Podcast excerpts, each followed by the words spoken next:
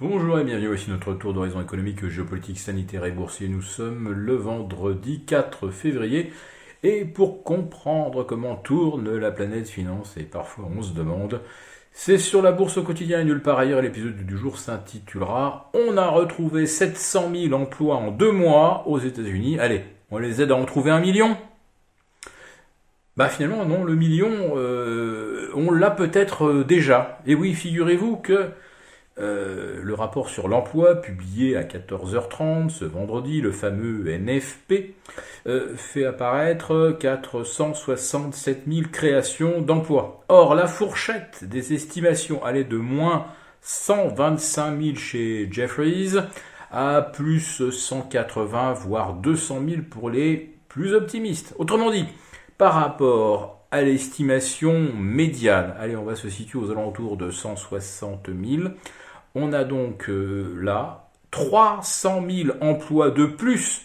que ce qui était prévu en tenant compte de l'hypothèse la plus favorable. Or, figurez-vous que on vient de retrouver également plus 300 000 emplois au mois de décembre et plus 400 000 au mois de novembre. Voilà. 4 et 3, 7 et 3, 10. Le compte est bon aux États-Unis, on se retrouve avec un million d'emplois de plus que ce que l'on aurait dû observer avec le NFP de janvier publié cet après-midi. Alors évidemment, un million, c'est pas comme si on avait révisé de 100 ou 150 000. Non, là, euh, ça frappe quand même les esprits et ça se solde donc par une nouvelle tension obligataire. Le rendement des T-bonds américains bondit vers 1,91%. Euh, On était à 1,83 hier. Nos OAT franchissent le cap des 0,60. Rappelez-vous qu'on était encore en territoire négatif en fin d'année 2021. On est donc maintenant à 0,6450. Ça fait 7 points de plus par rapport à la veille. Les Bund affichent plus 6 points. Et euh, qu'il s'agisse des Bund ou des OAT, on en est à plus 25 points sur la semaine écoulée.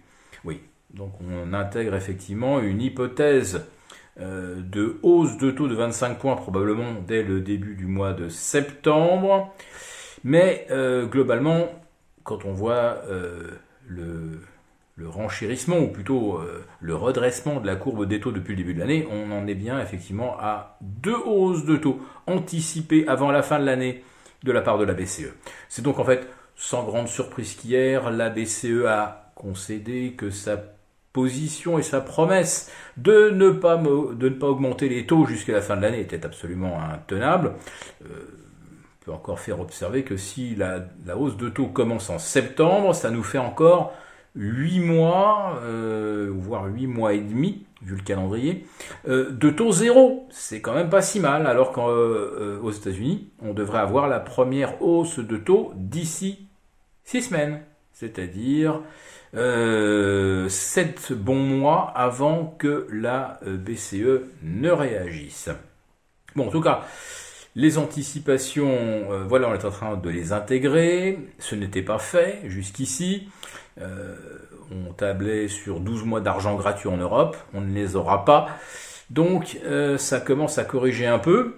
Et le CAC 40 retombe donc sous les 7000 points, aux alentours de 6930. Autrement dit, le CAC 40 qui était en hausse ce matin et en hausse sur la semaine d'environ 0,6 ou 0,7%, eh bien bascule exactement à l'inverse.